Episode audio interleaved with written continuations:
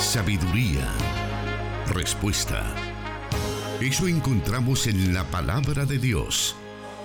Solución bíblica. Comenzamos.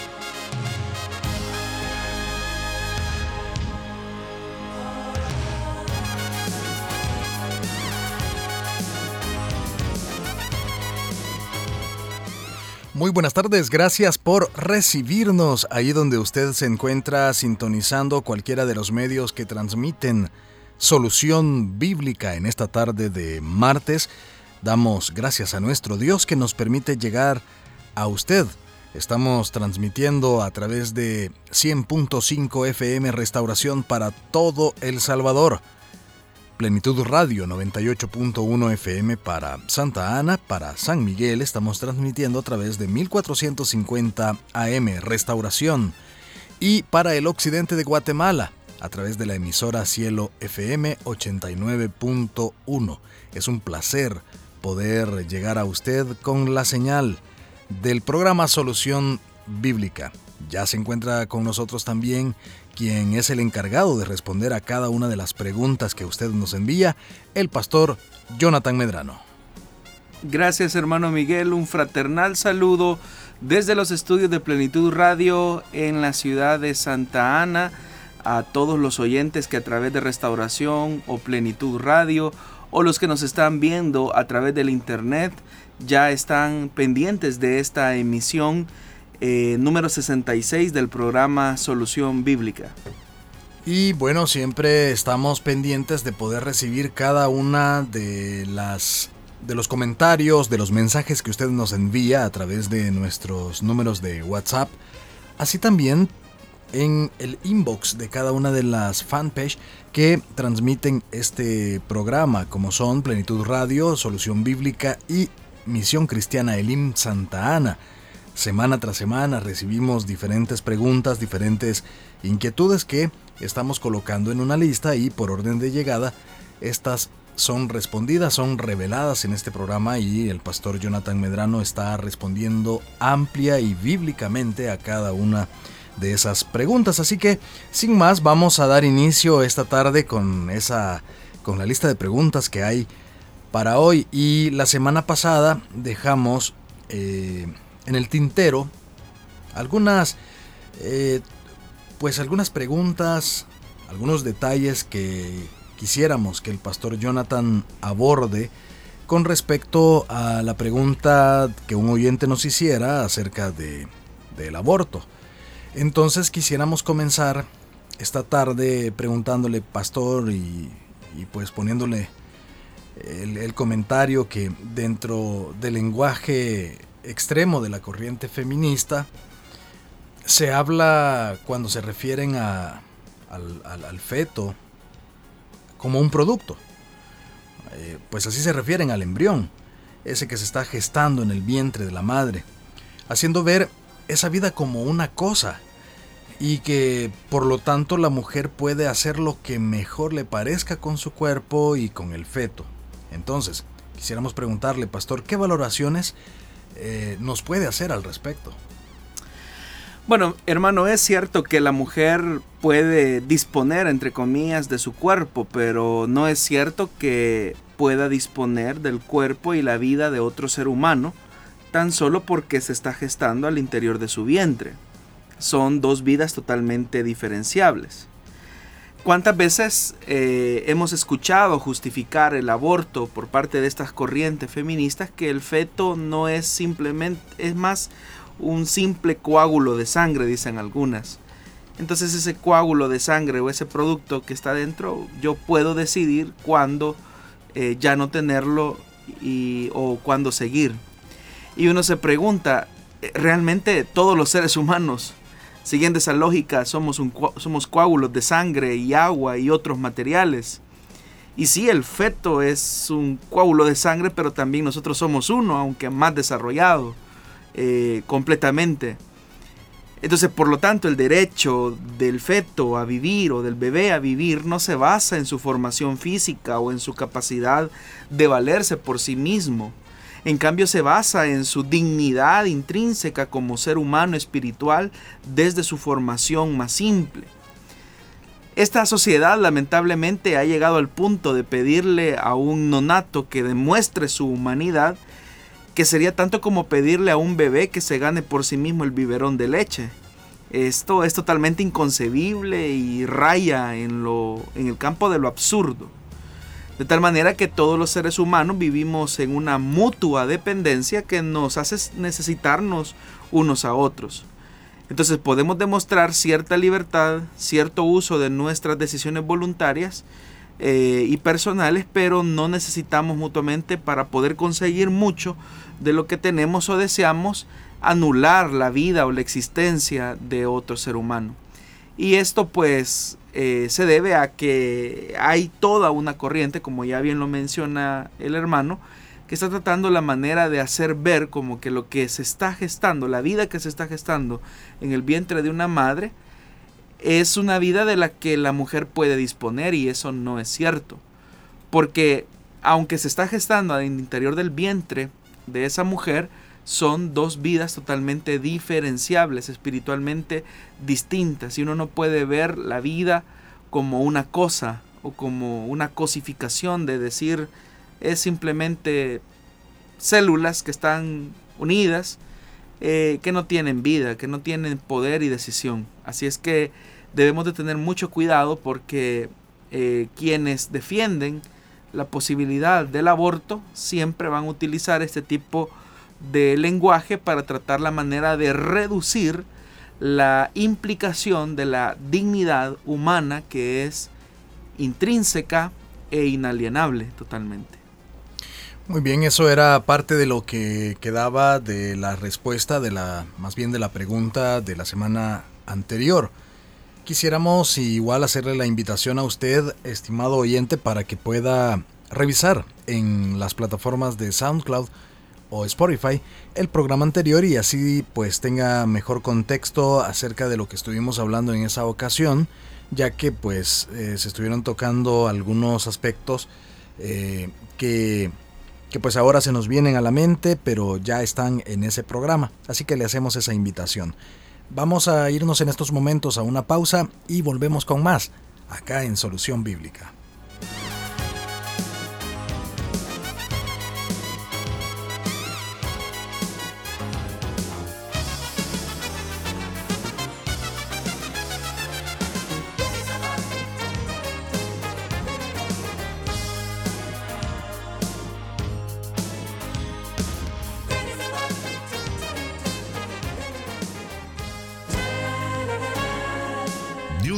Sabiduría y el conocimiento.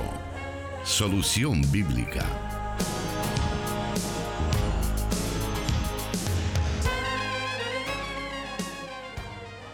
Vamos a pasar a la siguiente pregunta de esta tarde y dice así. Hermano, ¿qué puedo hacer si una amiga se siente mal porque el exnovio de ella la lastimó y la dañó y ella no se siente bien? Yo quiero demostrarle que no todos somos iguales, porque yo quiero ganarme su corazón, nos dice el oyente. Bueno, ya en la misma pregunta el joven revela realmente cuál es la intención o el verdadero deseo de querer ayudar a esta amiga que se siente mal ante la ruptura de noviazgo. Y déjame decirte que aunque hay sentimientos que se pueden ver a flor de piel en tu pregunta, debes de tener mucho cuidado porque no es, la mejor, no es el mejor momento para intervenir en una supuesta ayuda con el interés o con la motivación de querer ganarse su corazón, de querer, que tú quieres ganarte el corazón de ella, como tú lo dices en tu pregunta. De hecho, que eso sería una muy mala motivación. Así es que ante la ruptura de noviazgo de tu amiga, ella se siente mal, em, una buena forma que tú podrías demostrarle que no todos los hombres somos iguales es que no te aproveches de la situación que ella está viviendo. Deja que ella asuma la tristeza que será temporal por un momento y luego pues ella se repondrá eh, debes de entender que no es la primera persona que ha tenido que atravesar esto y tampoco es el fin de la vida o la existencia.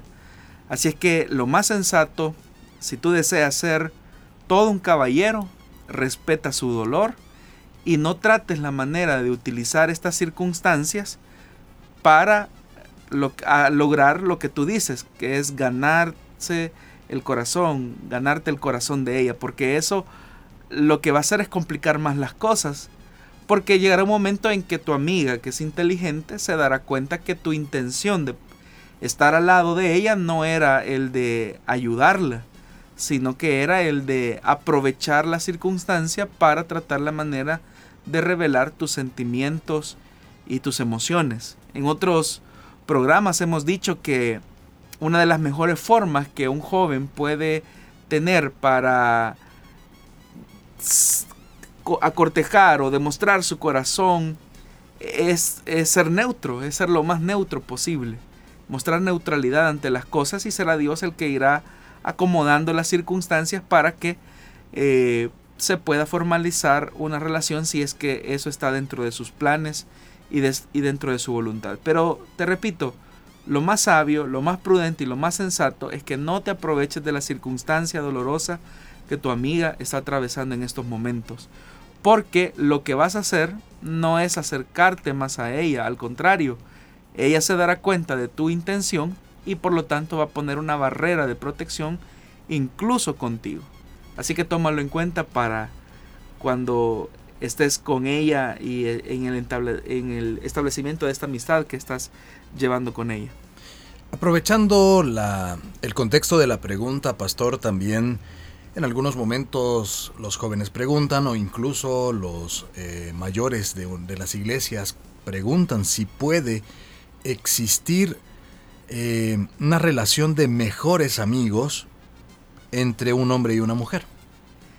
Yo creo que los jóvenes eh, pueden desarrollar relaciones saludables con hombres y mujeres al mismo tiempo. Y la categoría de mejores amigos implica realmente un vínculo bastante estrecho en el que la confianza está condicionada a la intimidad que han logrado desarrollar en el tiempo. Hay personas, por ejemplo, que tienen mejores amigos desde su infancia y a veces son eh, mm, caballeros y señoritas, no hombres o mujeres.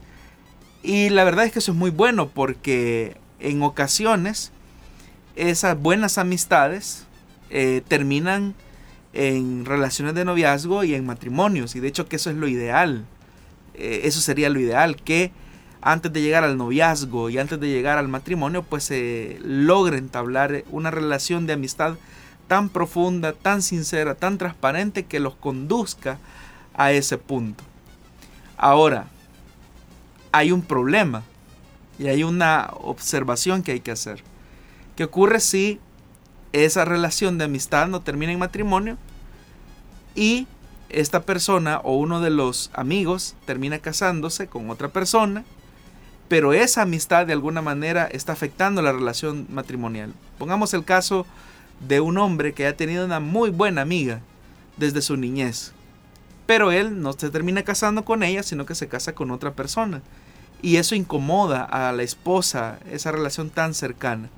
Es ahí donde se hace la priorización de las relaciones eh, personales de cada quien. Así es que lo más conveniente es que nosotros vayamos acomodando y ajustando las relaciones en el tiempo. Porque a veces uno cree que ese amigo de la infancia seguirá siendo amigo hasta la vejez y que es que bueno que, así sea, ¿verdad? Y hay casos eh, que son así. Eh, yo tengo amigos de, mi niñez, muy buenos amigos, lo seguimos siendo. Eh, pero también uno entiende que en el camino Dios va acomodando las circunstancias y aunque se tienen enfoques o contextos diferentes, pues Dios de alguna manera siempre va cohesionando las relaciones para que éstas persigan el mismo propósito y el mismo plan de Dios. Pero también hay casos, ¿verdad?, donde los mismos propósitos y los designios de Dios eh, toman una bifurcación en la que Dios va colocando nuevas relaciones y eso hace posible que también eh, estas vayan tomando cursos distintos. Así es que qué bendición la que tenemos como cristianos que podemos desarrollar eh, buenas amistades. La Biblia dice que el que quiera ser amigo ha de demostrarse amigo. Así que una cosa que es importante es que debemos de cultivar, especialmente en la adolescencia y la juventud, y de hecho diría yo en toda la vida, buenas relaciones. Escuché a alguien en algún momento que decía que con mucha facilidad podremos encontrar a cuatro personas que lleven nuestro ataúd el día de nuestro sepelio, pero es muy difícil encontrar a una persona a la que podamos llamar en la madrugada y contarle cómo nos sentimos o cómo estamos viendo la vida. Y eso es porque paradójicamente en un mundo tan globalizado, con las mejores tecnologías de la comunicación, los seres humanos nos hemos vuelto muy distantes emocionalmente. Y en, este periodo de cuarentena que vivimos hace algunos meses y en este tiempo de pandemia que aún sigue vigente entre nosotros, eh, pareciera ser que muchas relaciones se van enfriando por el distanciamiento social que hoy por hoy nos toca vivir. Pero aun cuando existe distanciamiento social, no debe de existir distanciamiento emocional entre las personas con las que hemos desarrollado esas amistades que, que especialmente nos alientan, ¿verdad? A amar a Dios, a servir a Dios, a buscar a Dios. Debemos de cultivarlas. Y la distancia física no debe de, debe determinar la finalización de una relación de amistad. Muy bien, por acá pues nos están escribiendo y acerca del tema nos dicen, hermano, ¿por qué muchos no creen en la amistad? Bueno, hay que entender algo, ¿verdad? Y es que los seres humanos, todos los seres humanos tenemos una naturaleza caída.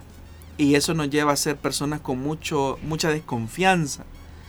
Y los seres humanos son, tienen la tendencia a traicionar la confianza que alguien pueda brindar.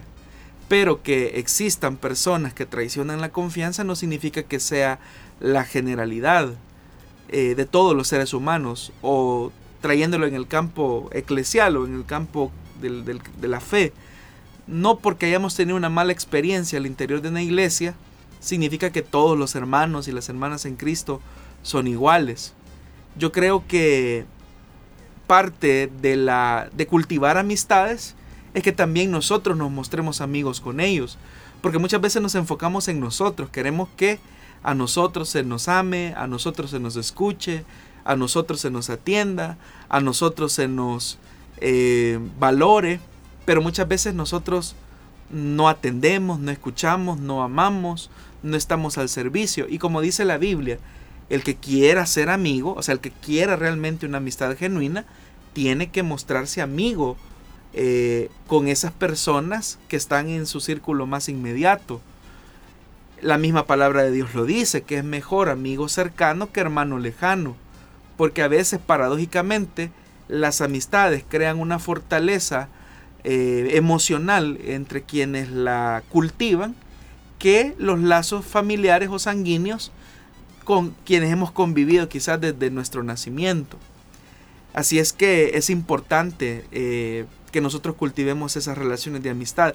El mismo Señor Jesús tuvo, había muchas personas que seguían a Jesús. Uno puede ver los círculos eh, de influencia en los que Jesús eh, se desarrolló. Por ejemplo, grandes multitudes seguían a Jesús. Eso es lo que dice la Biblia. Pero de esas multitudes que lo seguían, habían discípulos, discípulos y discípulas. Es decir, gente que estaba más cercana a Jesús. Pero de esos discípulos y discípulas que Jesús tenía, él tenía a sus tres más íntimos.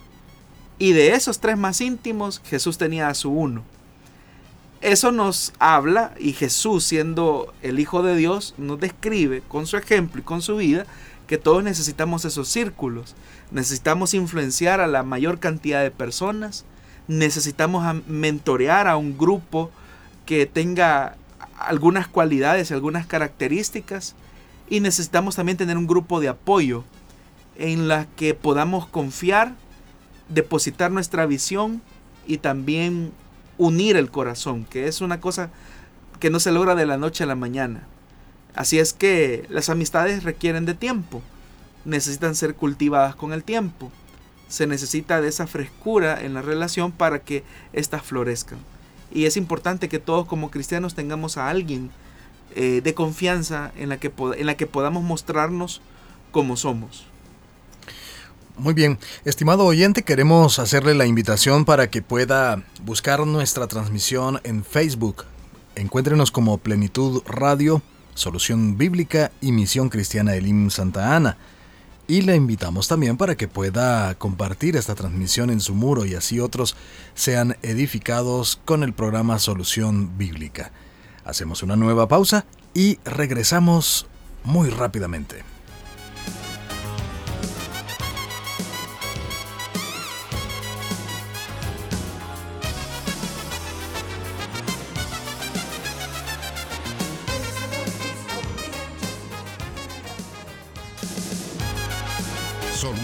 Bíblica con el pastor Jonathan Medrano.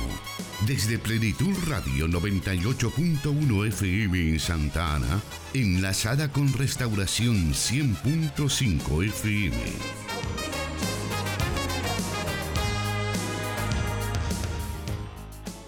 Estamos revisando y agradeciendo a las personas que ya están comunicándose con nosotros, dejándonos sus comentarios en Facebook le invitamos para que usted pueda unirse a nuestros hermanos que están saludándonos por ese medio y que nos mencione dónde nos está escuchando. Ese es un detalle importante para nosotros. Vamos a irnos a la siguiente pregunta de esta tarde y dice así. Dios les bendiga. Yo tengo una pregunta. Si alguien muere sin pasar la Santa Cena, ¿siempre se salva?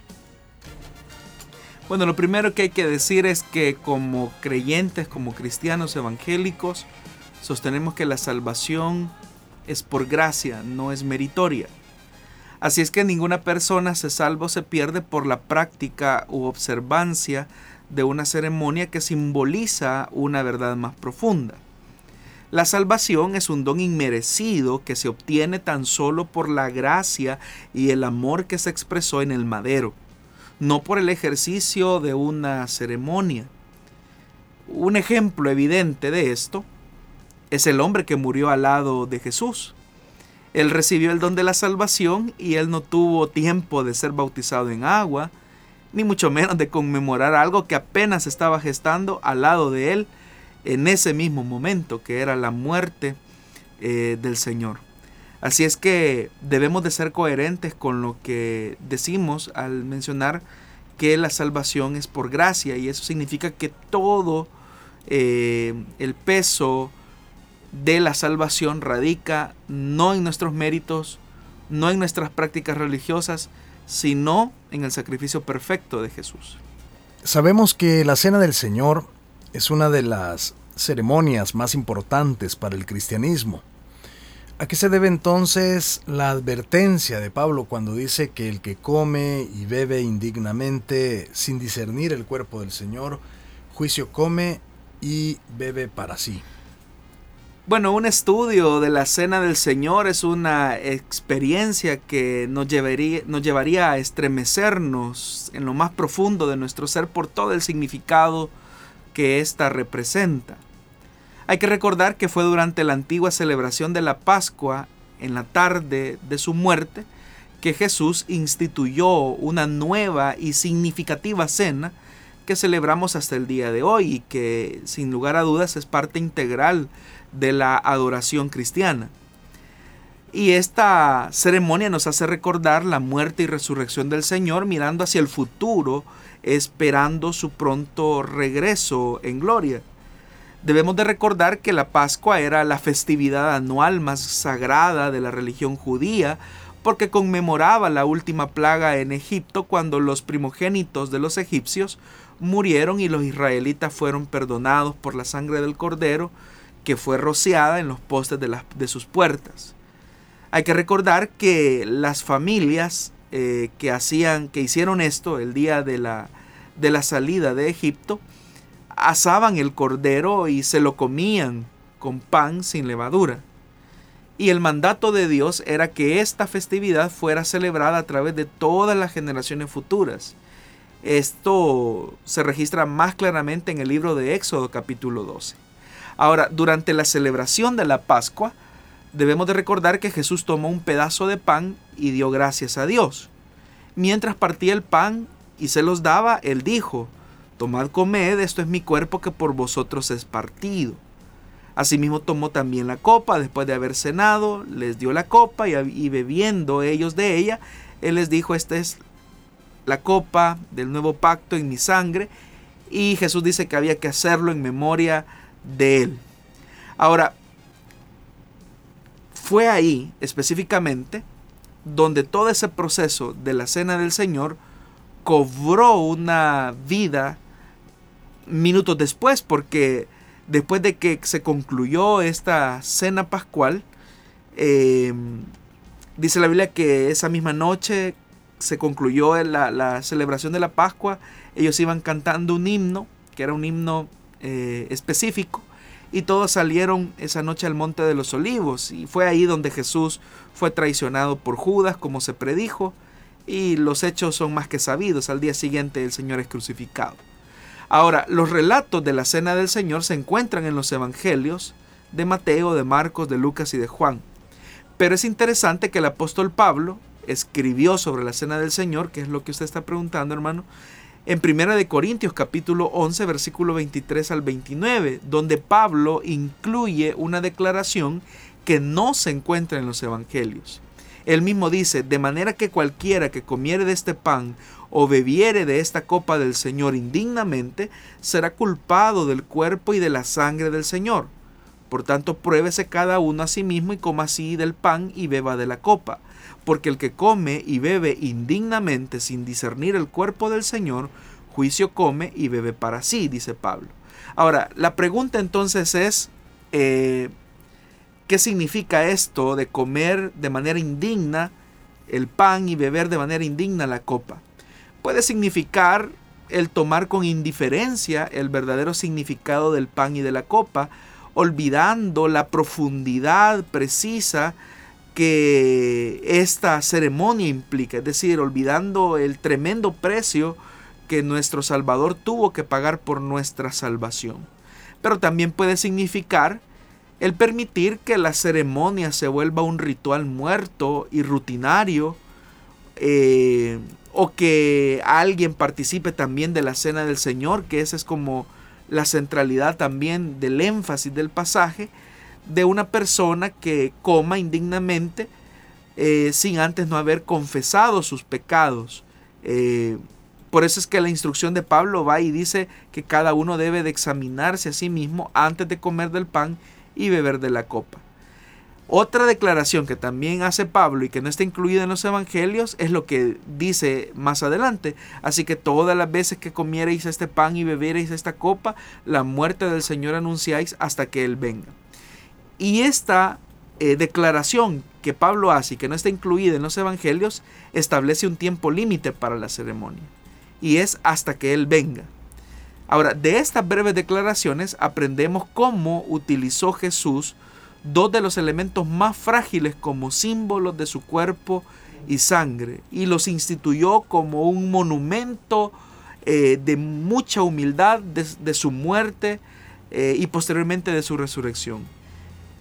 Ese monumento no fue tallado o consagrado en algo de mármol o tallado en figuras de bronce, sino que en elementos tan sencillos y tan humildes como lo es el pan y el jugo de uva. Él declaró que el pan simbolizaba su cuerpo, el cual sería partido. Ningún hueso suyo fue quebrado, pero su cuerpo fue tan terriblemente flagelado que apenas era reconocible y de eso la escritura misma nos da testimonio en el libro de los Salmos, en el capítulo 22 del versículo 12 al 17, e Isaías famoso, el capítulo 53. Y el jugo de la uva hablaba pues de su sangre o habla de su sangre, simbolizando eso, indicando la terrible muerte que él experimentó. Y a través de ese símbolo, o, o más bien dicho, la verdad de la sangre expresada simbólicamente en el jugo de uva, nos anuncia que estamos viviendo bajo un nuevo pacto en su sangre. Por eso es que Él dijo que deberíamos de hacer esto en memoria de Él.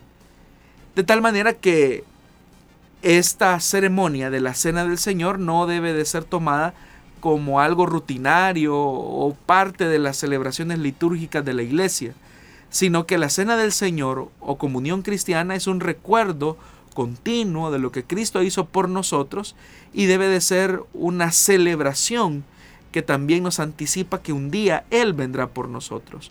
Por todas estas razones, entonces se debe tomar eh, con, con completa reverencia, porque estamos frente a una verdad tan profunda, tan divina, que se expresa simbólicamente a través del pan y el vino.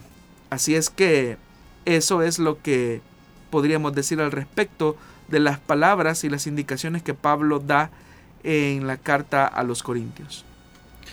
Muy bien, estamos transmitiendo esta tarde en vivo Solución Bíblica todos los martes a las 5 de la tarde hora de El Salvador. Transmitimos este programa en vivo a través de las emisoras que hemos mencionado al principio de este programa, también a través de las plataformas como son Facebook Live. Le invitamos para que siempre esté pendiente y si nos está escuchando en otro horario, eh, pues igual un saludo muy especial para usted. Gracias por estar siempre aprendiendo de la palabra de Dios por medio de este programa.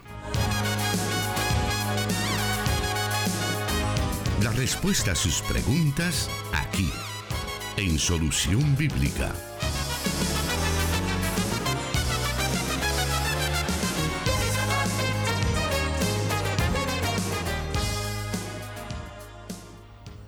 Vamos ahora revisando algunos de los comentarios que nos hacen llegar nuestros oyentes por medio de las diferentes redes sociales.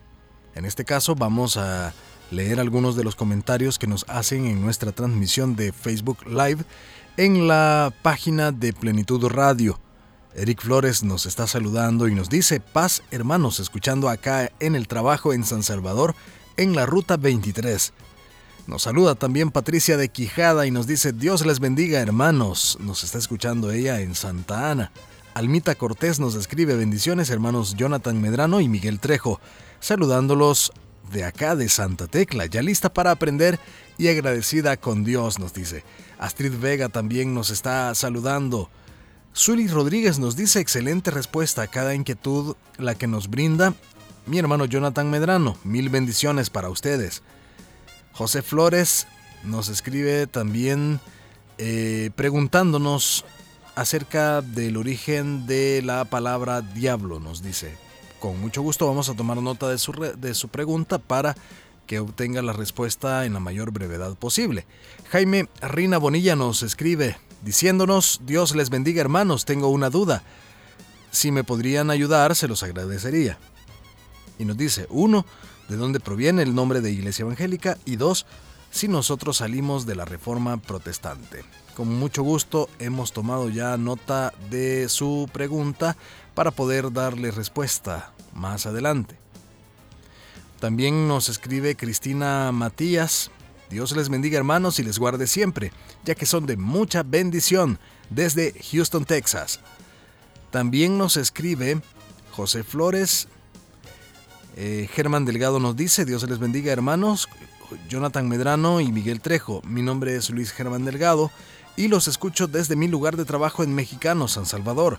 Estoy agradecido con Dios de darme la oportunidad de escuchar este bendecido programa Solución Bíblica. Quiero saludar a toda la audiencia que escucha Plenitud Radio y 100.5 FM, Restauración, y en Facebook y también en internet. Nos dice nuestro hermano, cada martes estoy aprendiendo más de la Biblia. Gracias hermanos por...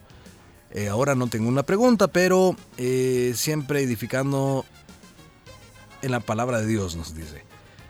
Ernesto Ávila también nos está saludando y nos dice, saludos hermanos de Iglesia Elim desde San Diego, California. Ponce Carpio nos dice, gracias por su apoyo. Les saludo desde Houston, Texas. Es un gusto aprender cada día más. Dios les bendiga. Amén.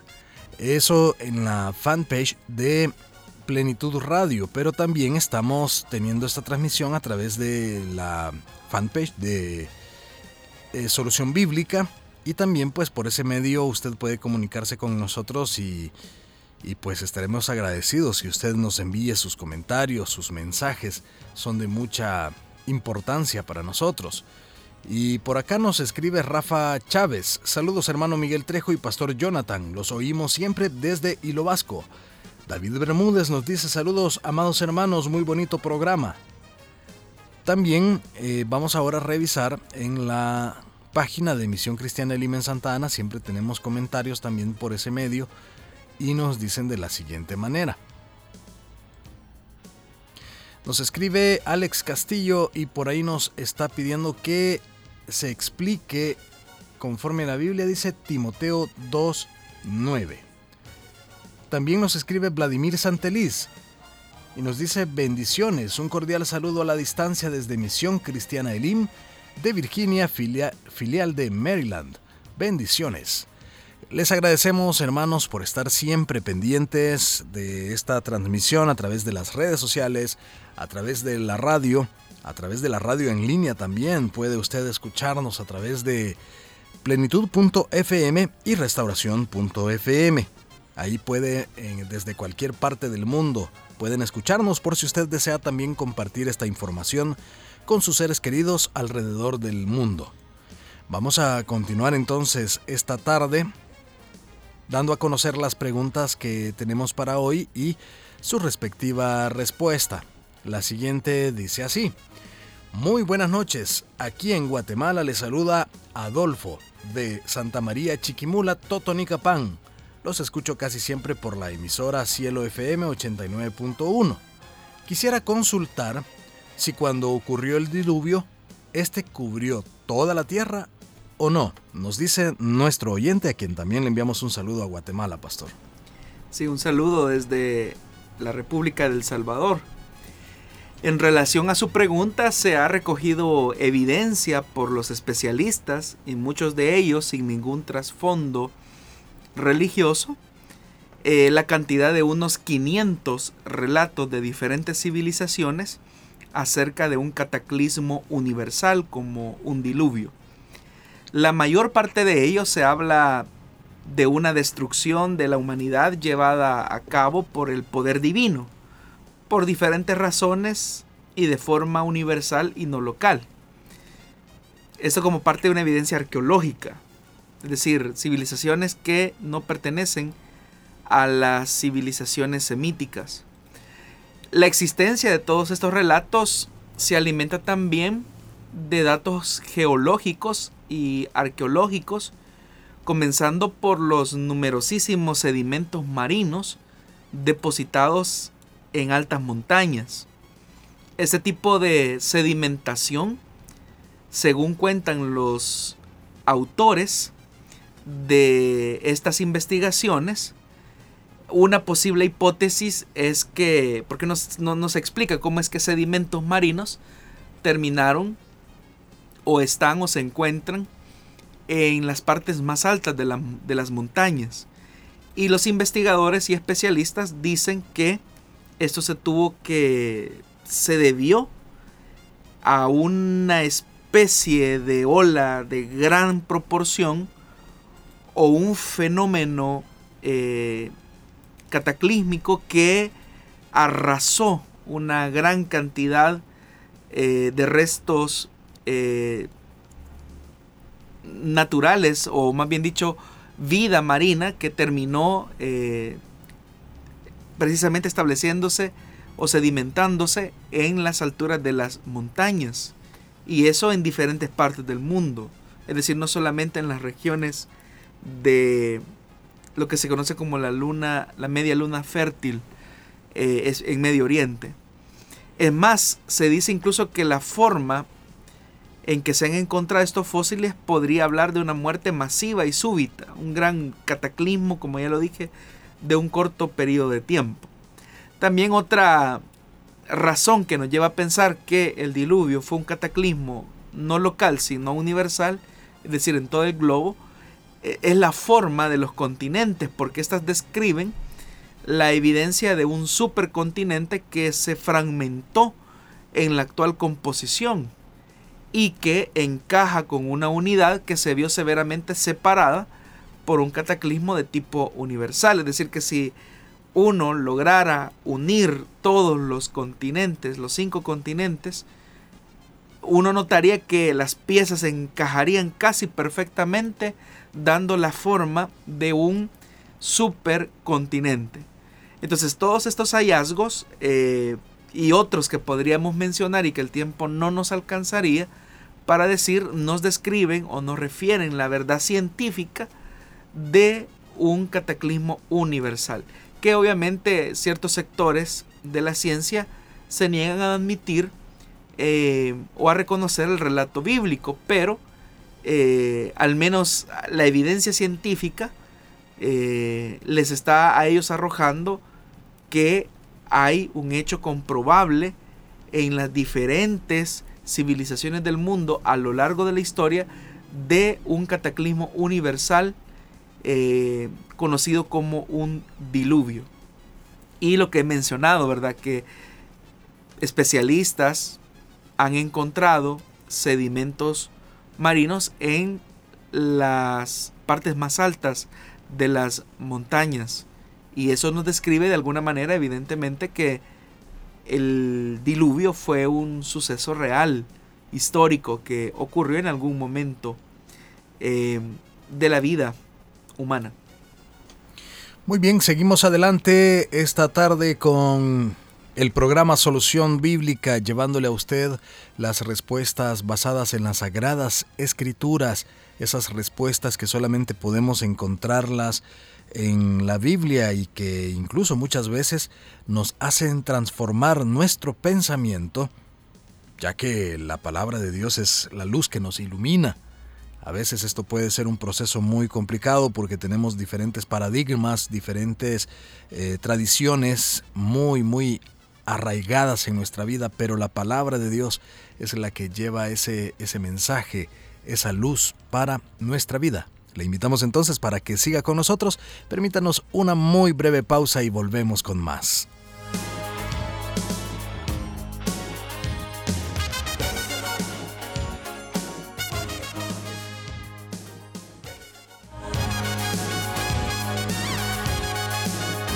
Su palabra es luz.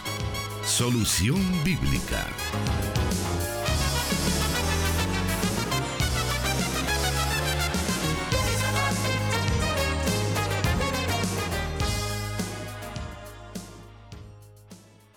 Vamos a la siguiente pregunta de esta tarde. Le invitamos a que preste mucha atención para que juntos aprendamos a través de ella. Y nos dice así. Eh, es un jovencito quien pregunta y dice, yo siento que soy homosexual, pero también no quiero dejar las cosas de Dios. ¿Me podrían decir qué hacer? Bueno, en primer lugar te agradezco tu confianza de preguntar al programa y tu deseo genuino de querer permanecer en sirviendo al Señor. Quisiera contarte algo interesante y también a los oyentes, y es que hace algún tiempo la BBC de Londres reportaba que una mujer se sentía que era hija del famoso artista Salvador Dalí. Ella se sentía ser hija de este famoso artista. Y un análisis de ADN probó la falsedad de lo que ella sentía. Y ahí es donde uno se pregunta por qué el mundo eh, acepta los resultados genéticos en este caso y no en los resultados genéticos que demuestran la identidad sexual de un hombre y una mujer así nacidos. Y aquí quiero tratar la manera de responderte. Y es que lamentablemente estamos viviendo en un mundo donde la mayor parte de personas hemos dejado de ser eh, o han dejado de ser personas racionales para convertirse en personas emocionales. Es decir, hay una tendencia o hay una cultura de querer dar más énfasis a lo que sentimos frente al hecho y la verdad de lo que auténticamente somos. Y esta sensación o esta corriente ideológica, es que es una minoría realmente, se está imponiendo con sus, que, con sus sentimientos o con sus ideas para que estos sean validados. Entonces yo lo primero que quiero mencionarte a ti es que no es importante lo que tú sientas, sino lo que tú eres. Y lo que tú eres, eres un hijo de Dios, eres un hombre, Dios te diseñó con una, sexual, una sexualidad definida, y obviamente que ese debe ser tu parámetro o tu paradigma o tu forma de ver la vida como lo que Dios dijo que tú eras. De tal manera que esas experiencias que puedes sentir más obedecen al tipo de contenido que de alguna manera te ha rodeado o a experiencias traumáticas que quizás en algún momento de vida o de tu infancia tuviste que enfrentar tú solo, pero que necesitan una ayuda. No debes de extrañarte entonces que los pensamientos que ahora te rodean y las circunstancias difíciles que seguramente tuviste que vivir en alguna etapa de tu infancia, no sé si hubo un abuso sexual, no sé si hubo una crianza eh, donde los roles no estaban claramente definidos y todas esas cosas de alguna manera fueron influyendo en que tú te sientas así. Pero que tú te sientas así no significa que eso sea la verdad objetiva y real. Esto, estimados hermanos, es algo que se está repitiendo mucho, como ya lo dije. Eh, ¿Por qué una corriente está arrastrando con mucha fuerza con estas ideas, con el hecho de expresa o sé lo que tú sientes que eres? Esta corriente de pensamiento que enfatiza las emociones o lo que yo siento es lo que se llama ideología de género. Como en algún momento quizás lo dijimos en algún programa, hasta hace algunos años género y sexo se podían utilizar de manera indistinta y sin problema. Pero esto lamentablemente ha comenzado a cambiar porque muchos han comenzado a enseñar que el sexo solo, solo tiene que ver con los órganos sexuales de las personas y que tradicionalmente eso las ha calificado como hombre o mujer. Pero por otro lado, la corriente de pensamiento dice que el género masculino o femenino es una construcción social y no biológica, que está determinado por lo que la persona siente, que es independientemente si es hombre o mujer.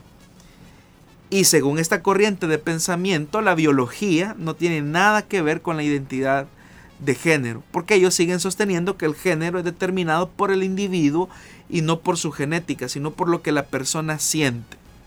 Entonces, como la pregunta del joven es esa, ¿qué, qué, puedo hacer? Porque yo sigo experimentando, o sea, sé que soy hombre, o sea, mi sexualidad, mi genética dicen que yo soy hombre, pero siento inclinaciones o tentaciones homosexuales lo que debes de analizar es cuál es la fuente de alimentación para que tú estés experimentando ese tipo de sentimientos.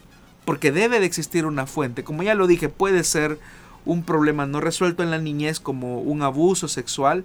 Está comprobado científicamente que la inmensa mayoría de personas que hoy practican la homosexualidad tuvieron un eh, momento traumático en su niñez como consecuencia de un abuso sexual eh, en algún momento de su infancia. Y ese problema o esa situación no resuelta puede conducir, no digo que siempre, pero puede conducir a la sensación o a la tendencia homosexual, entre otros otros factores que, eh, que pueden influir. Pero lo que tú tienes que hacer es acercarte a un pastor, que tenga las competencias necesarias para poderte ayudar en un proceso de ayuda. O sea, si tu deseo, como tú lo dices, es yo quiero estar sirviendo al Señor.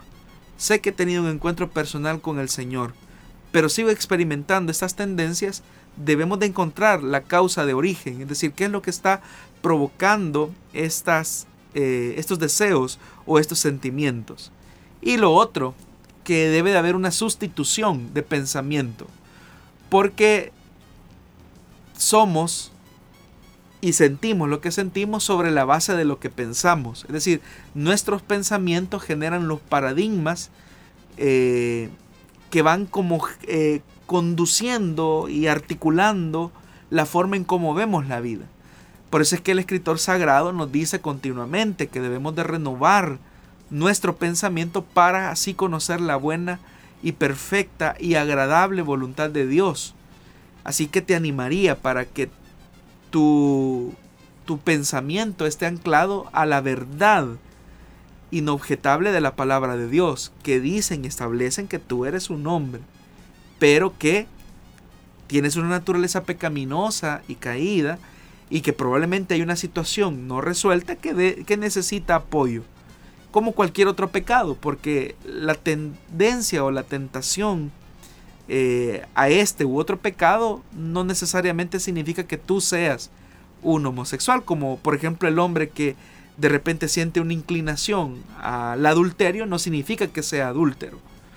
Lo que sí estoy diciendo es que tú debes de comenzar a fortalecerte mentalmente, debes de comenzar a fortalecer el campo de tu mente, porque es ahí, en ese campo de la mente, donde Satanás y el mundo, ya no se diga, están bombardeándote continuamente a hacerte creer que lo que tú sientes es lo que tú eres, cuando en realidad eso no es cierto. Por eso, estimados padres de familia, debemos de ser responsables con lo que nuestros hijos ven en televisión. Hoy, más que nunca, hay mucho contenido homosexual en las películas de adolescentes. Hoy hay mucho contenido homosexual incluso en las series animadas eh, que nuestros niños están viendo. Porque lo que está existiendo es que una pequeña minoría se quiere imponer sobre la mayoría de personas. De hecho que cuando se comenzó a legalizar el matrimonio homosexual en países como los Estados Unidos no fue realmente eh, un criterio científico lo que permitió y, avaló eh, el hecho de legalizar una relación como estas. Fue más que todo eh, la avanzada ideológica de esta corriente de género que ahora se quiere imponer, como ya lo dije, sobre las mayorías. Eh, de hecho, la homosexualidad fue quitada de los manuales de atención de psicología, no tanto porque hubiese un criterio científico que demostrara que la homosexualidad es una condición genética, porque no existe ese estudio. Simplemente fue eh, el hecho de tratar la manera de tratar la forma o la manera de no ver la práctica de la homosexualidad como, como algo que está mal, sino como una conducta de preferencia sexual. Y de hecho que así se comenzó a dibujar. Y lo que en algún momento fue algo que no era bien visto por la sociedad porque destruía los valores de la familia, hoy se ha comenzado a aceptar y a tolerar como tal. Lamentablemente el discurso ideológico eh, de esta corriente de pensamiento diría, eh, usted pastor es un homofóbico por todo lo que está diciendo. Pero en real, realmente los homofóbicos no somos nosotros, son ellos.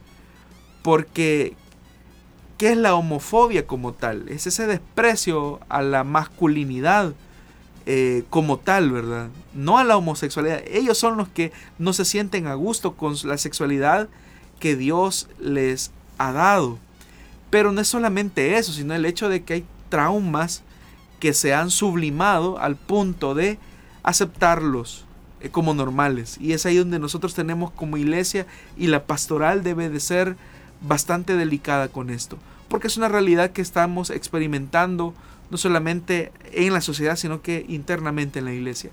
Pero lo que es importante y lo que podemos decirle a nuestro hermano, a este joven, es que aunque te sientas atacado, aunque hayan pensamientos a tu alrededor, aunque el mundo te esté bombardeando con información que es totalmente falsa, Lo más importante es lo que Dios dice acerca de ti. Y eso que Dios dice acerca de ti debe de ser tu parámetro de conducta, de pensamiento y comportamiento por el resto de tu vida. Bueno, nuestro tiempo ha llegado nuevamente a su límite. Sabemos que siempre quedamos a la expectativa de diferentes respuestas que nuestros hermanos necesitan, pero le invitamos para que usted siempre esté pendiente del programa Solución Bíblica que le presentamos, como lo dije anteriormente, todos los martes a las 5 de la tarde en vivo, hora de El Salvador. Pastor Jonathan, le agradecemos también por haber estado con nosotros respondiendo a cada una de estas interrogantes. No, gracias a la audiencia que nos da el enorme privilegio de poder llegar hasta ahí donde usted se encuentra. Algunos seguramente eh, ejercitando la paciencia en ese tráfico a estas horas de la tarde del día martes. Otros seguramente llegando a sus viviendas. Otros quizás van en el autobús escuchando.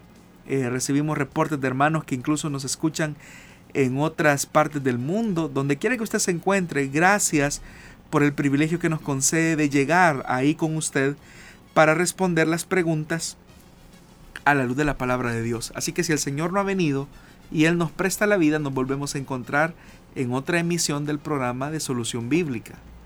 Será hasta entonces, esperamos que Dios pueda bendecir y proteger su vida en todo momento.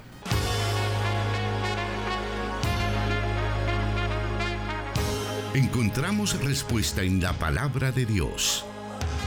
Solución Bíblica. Hasta el próximo programa.